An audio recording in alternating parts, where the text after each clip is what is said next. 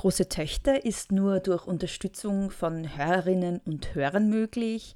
Wenn ihr große Töchter gut findet und den Podcast gerne hört, dann könnt ihr dazu beitragen, dass es ihn weitergibt und dass er besser wird. Und zwar auf steadyhq.com slash große Töchter Podcast oder auf der neuen Homepage großetöchter-podcast.at, wenn ihr da auf den zweiten Tab Unterstützen klickt. Da könnt ihr große Töchter mit einem kleinen monatlichen Beitrag unterstützen, worüber ich mich sehr freuen würde. Als Dankeschön gibt es einen Newsletter und bald auch Goodies. Viel Spaß mit der heutigen Folge. Halli, hallo.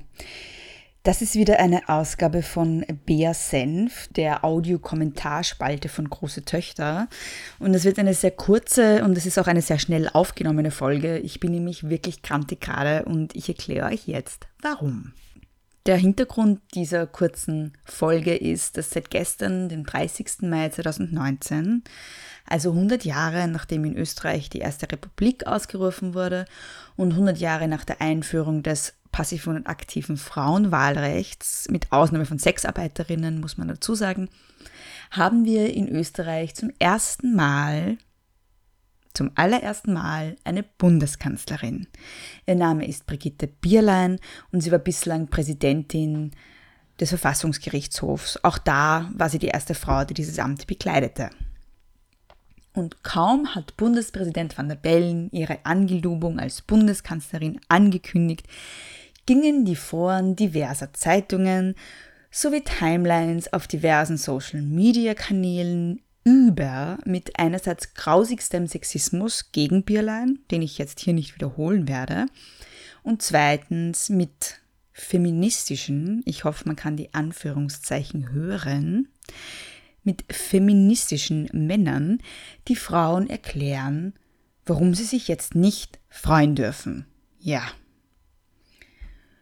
Grund dafür, meinen sie, ist Bierleins Background. Sie wird dem rechtskonservativen Lager zugeordnet, ihr wird eine Nähe mit ÖVP und FPÖ nachgesagt und sie hat auch immer dann, wenn es ÖVP und äh, FPÖ-Regierungen gab, Karrieresprünge gemacht. Ja, und deshalb ist meine Timeline auf Facebook und Twitter und die Timeline von Freundinnen von mir voll mit weißen Dudes, die so Sachen sagen wie, ich finde das voll naiv, weil ihr freut euch über die Kanzlerin, obwohl sie die gleiche rechte Politik verfolgt wie der Kurz vor ihr.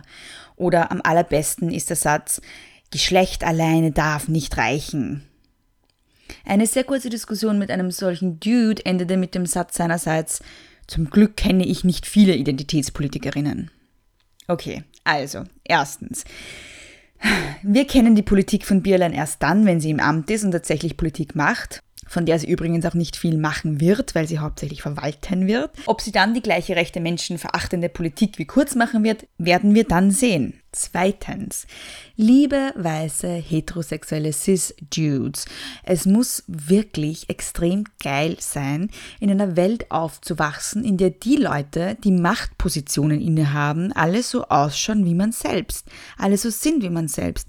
Wenn man von klein auf sieht, dass zum Beispiel das eigene Geschlecht überhaupt kein Hindernis ist, wenn man zum Beispiel eine politische Karriere einschlagen möchte oder Gestaltungsmacht möchte, weil alle alle, alle, alle, alle, alle, alle, alle, alle Kanzler und alle Präsidenten in der hundertjährigen Geschichte bis jetzt Männer waren.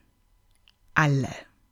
Muss schön sein, wenn man weiß, dass man auch Kanzler und Präsident werden kann, weil die Kanzler und Präsidenten immer zu der eigenen Identitätskategorie gehören. Muss wirklich geil sein. Und vermutlich fehlt ihnen da auch ein bisschen das Verständnis dafür, was es für viele Mädchen und Frauen bedeutet, dass sie jetzt zum ersten Mal eine Bundeskanzlerin sehen und was das für ein emotionaler und wichtiger Moment sein kann. Und wenn ihr das nicht nachvollziehen könnt, ja, liegt das vermutlich daran, dass ihr nie zu jener Gruppe gehört habt oder nie zu einer von jenen Gruppen gehört habt, die noch nie andere, die so sind oder so ausschauen wie sie selbst, in Machtpositionen gesehen haben. Es gibt hier zwei Ebenen. Das eine ist, Und ja, ich finde auch das ist von großem feministischem Interesse. Die Tatsache, dass wir zum ersten Mal eine Kanzlerin haben. Das ist ein historischer Moment, völlig unabhängig von politischen Positionen und Couleurs, auch deshalb, weil es eben den Weg für weitere Frauen ebnet, weil es das Bild einer Kanzlerin normalisiert, weil es eine Kanzlerin denkmöglich macht. Und das Zweite ist die politische Positionierung der Kanzlerin. Und ich sage es jetzt nochmal, de facto kann man über die mehr mutmaßen als wissen aktuell. Und ihr braucht feministischen Frauen nicht zu erklären, dass sie sich nicht freuen dürfen, weil die Kanzlerin keine Feministin ist, weil sie konservativ ist und so weiter. Wir sind nicht so blöd, dass wir das nicht checken. Wir wissen schon, dass nicht jede Frau eine Feministin ist. Wir wissen, dass nicht jede Frau links ist oder progressiv oder was auch immer. Man kann sich über die erste Frau als Kanzlerin freuen und gleichzeitig potenzielle antifeministische oder rechte oder konservative Positionen ihrerseits kritisieren. Das geht sich aus. Im Gegensatz zu euch verstehen wir offenbar nämlich auch, dass das eben zwei verschiedene Dinge sind. Zum einen der Zugang von Frauen zu Machtpositionen und die Normalisierung und die Verselbstverständlichung, falls es dieses Wort gibt, dieses Zugangs und zum anderen feministische Politik an und für sich. Und ja, die kann auch von Männern gemacht werden, by the way. Liebe weiße heterosexuelle Cis-Männers, die ihr ach so progressiv und feministisch seid, dass ihr jetzt lautstark die Freude über die erste Kanzlerin zunichte machen müsst. Es geht nicht immer um euch. Echt nicht. Gerade dürfen sich auch andere freuen. Deal with it. Und um es in den Worten von der wunderbaren Nicole Schöneffer zu sagen, haltet doch bitte einmal die Goschen und lasst uns diesen Moment. Bis zum nächsten Mal.